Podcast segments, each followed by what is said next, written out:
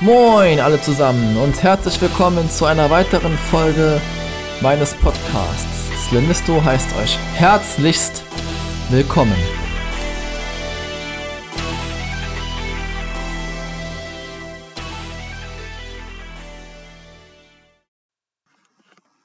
So, wie angekündigt gibt es mal noch ein kleines Update zu meinen Bühnenaktivitäten. Wie ihr vielleicht wisst, habe ich vor zwei Wochen auf einem kleinen Festival hier in Jesteburg auftreten dürfen und dort einen meiner Texte zum Besten geben können. Und was soll ich sagen, es war ungewohnt und aufregend, nach so einer langen Zeit nochmal auf einer Bühne zu stehen. Ich war sehr nervös, doch es hat großen Spaß gemacht vor Menschen zu stehen, meine Worte mit ihnen teilen zu dürfen und die Reaktionen darauf zu erhalten. Ähm, den Text selbst wird es nicht als Podcast geben. Ich habe das Video dazu auf einen YouTube-Kanal geladen. Den Link bekommt ihr nachher in die Beschreibung und dann könnt ihr darüber gerne darauf zugreifen. Ich hoffe sehr, dass es jetzt über den Herbst und Winter noch weitere Gelegenheiten geben wird, nochmal auf Bühnen zu stehen, denn ich habe echt gemerkt, es hat mir gefehlt. Gut, in diesem Sinne geht es jetzt los mit der Folge. Viel Spaß! Die Midlife Crisis kennen wir alle, von der haben wir schon mal gehört. Das sind meistens irgendwelche Mit-40er, die irgendwie Affären anfangen, sich neue teure Autos kaufen und sich materiell ausleben und überhaupt die Jugend nochmal gerne wiederholen wollen und dementsprechend über die Stränge schlagen.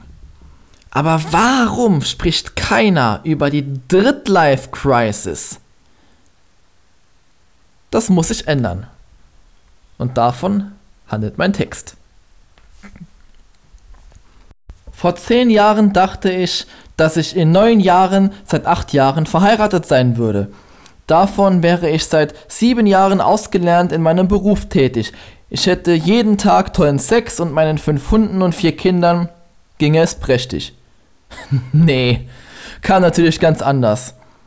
In Wirklichkeit bin ich von einer Beziehung zur nächsten gestolpert, habe nach meiner Ausbildung noch ein Studium angefangen und über die Regelstudienzeit hinausgezogen, um jetzt in den letzten Zügen der Lehramtsausbildung zu stecken. Ich hatte eine Fernbeziehung und hätte gern eine Fernbedienung wie Adam Sandler in dem Film Click. Oh Gott, für eine Midlife Crisis bin ich mit 29 nun wirklich noch zu jung. Ist wohl eher eine Drittlife Crisis. Und ehrlich gesagt, die ist so ausgewaschen und aus der Mode, die ist mal mindestens Secondhand. Und ein First World Problem obendrein. Denn wir haben da draußen viele Länder, in denen Menschen mit 29 schon die Hälfte ihres Lebens hinter sich haben und dabei ganz andere Nöte und Sorgen mit sich rumschleppen, als ich es tue. Denn Fakt ist, mein Glas ist halb voll und nicht halb leer. Ich habe ein Dach über dem Kopf und muss mir keine Gedanken über Essen und Trinken machen, weil mein Geld im Gegensatz zur Bahn immer pünktlich auf meinem Konto landet und und außerdem habe ich Bildung bekommen, die nicht kostenlos war, aber auch hoffentlich nicht umsonst und die mir ein entsprechend gutes Leben ermöglicht. Und wenn ich mich dann doch mal darüber aufrege, weil mein Internet mal nicht schnell genug ist oder ein Spiel zum x-ten Mal verflucht noch eins abstürzt und mir damit den gefühlt letzten Nerv raubt. Oder meine Lieblingsschokoladensorte im Rossmann schon wieder nicht verfügbar ist und ich deshalb wieder warten muss, bis ich in Lüneburg bin, um sie zu kaufen. Ja, dann weiß ich eigentlich, dass es mir scheiße gut geht. Unverschämt gut und ich lieber froh und dankbar sein müsste, statt mich über diesen Firlefanz aufzuregen. Statt darüber zu sinnieren, was ich wo, wie in der Vergangenheit hätte anders, also besser machen können, denn im Grunde geht es immer nur um Perfektion, um Selbstoptimierung bei diesen Selbstmitleidsorgien. Und ja, ich habe diesen Satz nur formuliert, um mal das Wort Orgien benutzen zu können. Also, statt Selbstmitleid wäre doch Selbstzufriedenheit mal eine schöne Alternative. Ich bin die aktuell bestmögliche Version meiner selbst, denn ich bin ich und habe diesen Weg hierher genau so gewählt. Ob es bessere gegeben hätte, ist völlig irrelevant, denn sie sind nicht mehr da, verdammt.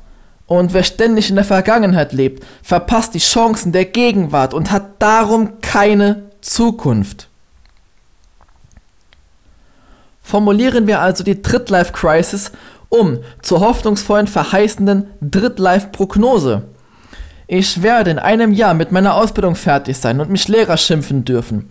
Werde in den nächsten zwei Jahren in meinen drei für mich entdeckten künstlerischen Ausdrucksformen vier, fünf, sechs kleinere und größere Meilensteine gesetzt und erreicht haben. Und mich der fast vollständigen Funktion meiner sieben Sinne erfreuen, während ich achtsam durch mein Leben gehe. Neun Leben brauche ich keine. Und den zehnten Teil meines Gehalts kann ich ohne Probleme an viele Stellen verteilt spenden, wo es Menschen und Tieren zugutekommt, die den Zaster viel dringender brauchen als ich als privilegierter weißer Cis-Mann in einer der wohlhabendsten Nationen dieses Planeten. Halleluja! Das sind doch mal Aussichten, oder? Und ganz ehrlich, so eine Sichtweise bringt eine gewisse Ruhe und Gelassenheit, da kann das Spiel noch zehnmal abstürzen und das WLAN ausfallen. Am Ende des Tages habe ich immer noch mehr als 80% der Weltbevölkerung und ich sollte meine Energie doch viel eher darauf verwenden, an dieser ungleichen und ungerechten Verteilung etwas zu verändern. Darum trete ich auf, mache mich mit Freude ein wenig lächerlich, halte uns allen den Spiegel vor und hoffe, damit vielleicht einen oder zwei Menschen zu erreichen. Wenn mir das gelingt, sind wir schon wieder ein, zwei Schritte weiter in Richtung bessere Welt. Und bitte, bitte, löst euch von dem Gedanken, alles perfekt machen zu müssen. Das ist schlicht unmöglich, weil wir Menschen sind. Wir sind perfekt unperfekt. Es genügt im Rahmen unserer und eurer Kapazitäten, die Krisen unserer Zeit so gut wie möglich anzugehen. Sei es Mülltrennung, sei es Nachhaltigkeit im Allgemeinen, sei es Rassismus oder sonst was. Wir brauchen keine Handvoll, die es perfekt machen, sondern Millionen Menschen, die es in ihrem Unperfektionismus wenigstens versuchen. Ich sag versucht's und alles wird gut. Dankeschön. So, dann lasst mal hören, was ihr für eine Meinung zu diesem Thema habt. Ist die Drittlife Crisis was Reales? Ist es nur eine vorgezogene Midlife Crisis oder würdet ihr es eher als den alltäglichen Struggle bezeichnen? Und wie geht ihr damit um? Kurzer Disclaimer, das Ganze ist nur keiner Weise gedacht, um irgendwelche psychischen Probleme wie Depressionen zu verunglimpfen. Dieses Thema nehme ich ernst, dazu habe ich auch schon einen Text gemacht, der heißt Fünkchen. Wer ihn noch nicht gehört hat, darf ihn gerne suchen und reinhören. Und diese Menschen sollten sich ernsthaft auch Hilfe suchen und das hier jetzt nicht irgendwie als Beleidigung oder Verunglimpfung halt auffassen, denn so ist es nicht gedacht. Nein, wie gesagt, hier geht es um diesen alltäglichen kleinen Dämon im Kopf, der einem Flausen reinsetzt und Unzufriedenheit schafft. Und wie geht ihr damit um? Lasst es mich gerne wissen. Schreibt es mir in die Kommentare bei Facebook. Ich freue mich auf eure Zuschriften. In diesem Sinne, bleibt gesund, macht's gut und bis bald. Euer Slimisto.